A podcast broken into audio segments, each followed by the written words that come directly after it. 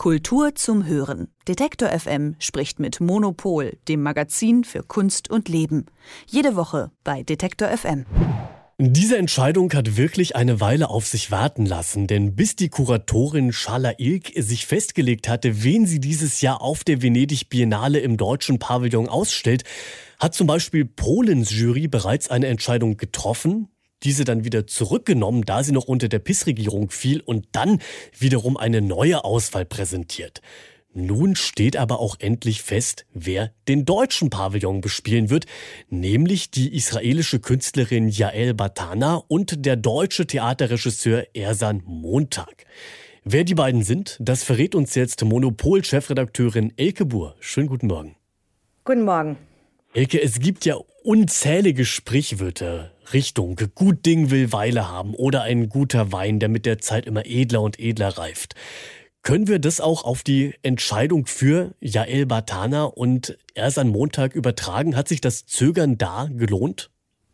Glaube gar nicht, dass die so lange gezögert haben mit der Entscheidung, sondern ich glaube, dass die gezögert haben mit der Veröffentlichung, äh, weil sie, glaube ich, wegen der ähm, ja aufgeheizten Debatte in der deutschen Kulturpolitik nach äh, dem Beginn des Krieges im Nahen Osten ähm, erstmal wirklich äh, alles äh, ganz doll abchecken wollten und, äh, glaube ich, einfach da ein bisschen Platz lassen wollten. Also das, ich glaube, dass sie das schon länger wussten und man sieht auch in den äh, Vorbereitungen, dass sie schon sehr weit sind. Also natürlich sind die schon seit, äh, äh, seit langem dran und arbeiten. Aber die eigentliche Frage war, ja, ist das eine gute Entscheidung? Und ich finde das eine fantastische Entscheidung. Ich habe mich wirklich gefreut, als ich das gelesen und gehört habe, weil ich ähm, erstmal die beiden Künstler, äh, Künstlerinnen ähm, sehr, sehr schätze, Jael Batana und Ersan Montag. Dazu gibt es ja auch noch ein weiteres Projekt, ein drittes Projekt, wo zum ersten Mal der deutsche Pavillon außerhalb der Giardini noch eine Location hat auf der Insel La Certosa. Da werden einige ähm, experimentelle MusikerInnen, KünstlerInnen noch äh, so eine Soundins Soundinstallation machen. Das heißt, man kann auch noch mal ein bisschen dem Pavillon entkommen. Also insgesamt finde ich das ähm, eine sehr, sehr äh, vielversprechende Wahl. Ja, wenn du schon so positiv über die beiden sprichst und über diese Wahl sprichst, beziehungsweise nicht über die beiden, sondern über das gesamte Projekt des deutschen Pavillons, das eben nicht nur im deutschen Pavillon dieses Jahr stattfindet, dann sag doch gerne mal, was erwartest du denn von den beiden? Was sind es für Künstlerinnen? Was macht sie so aus?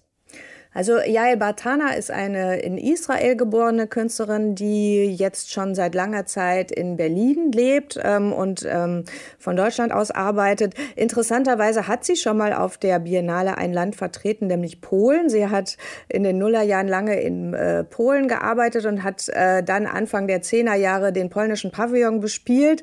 Mit, äh, das war damals auch schon ne, natürlich eine, eine äh, sehr, sehr interessante Geste. Äh, es ging da auch um die Aufarbeitung der Geschichte der äh, Juden in Polen. Sie hat damals, äh, Jaja Batana ist deswegen so interessant, weil sie Geschichte angeht auf eine äh, fiktive Weise. Also sie macht er Parallelerzählungen, fiktive historische Erzählungen, die trotzdem sehr, sehr präzise auf die wirklichen Verhältnisse ähm, äh, äh, hinweisen. Also sie hatte damals eine Trilogie gedreht, Film, also sie ist Filmemacherin, ähm, wo sie sich vorstellte, dass äh, die zionistische Bewegung aus Israel nochmal neu aufbricht Öst und Polen wieder besiedelt. Und das war dann, sie spielt dann auch immer mit dieser Ästhetik der 1920er, 1930er Jahre, die, die ja, wo ja auch sowohl die, ähm, äh, also wo alle nationalistischen Bewegungen ja auch oft so ähnliche Zeichen verwenden, was sehr irritierend ist, wo man irgendwie sieht, irgendwie, okay, es gibt Totalitarismus, es gibt den Zionismus, die vielleicht sogar so ein bisschen ähnlich aussehen.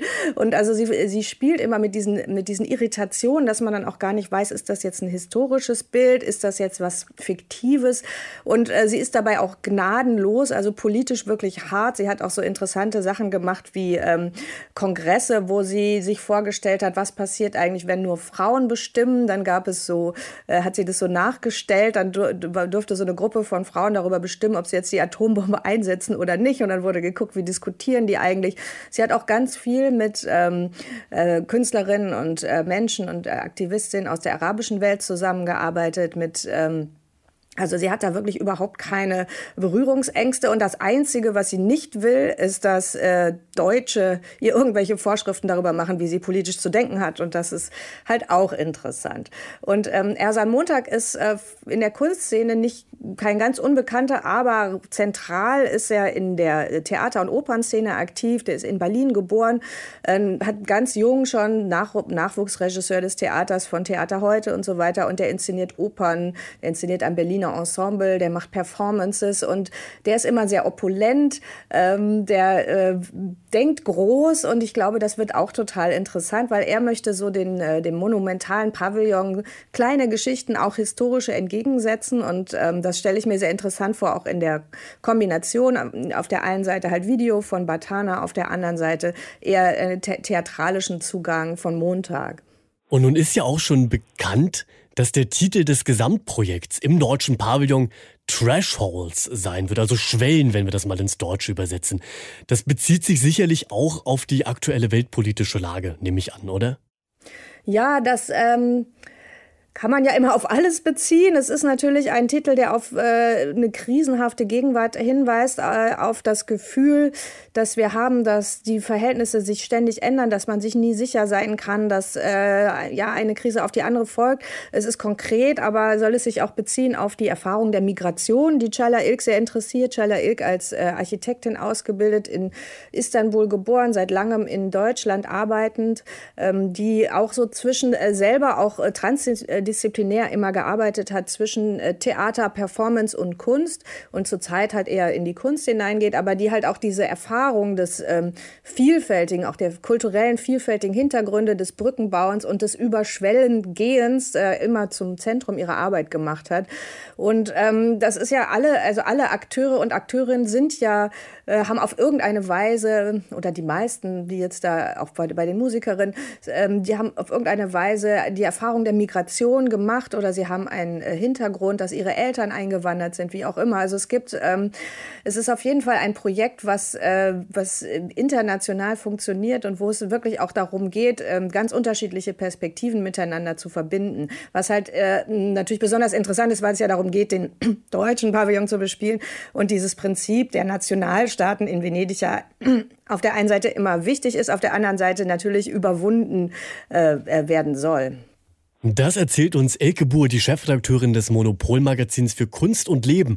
Also inzwischen ist auch für uns als Öffentlichkeit klar, wer und was im deutschen Pavillon der 60. Biennale Art die Venezia zu sehen sein wird.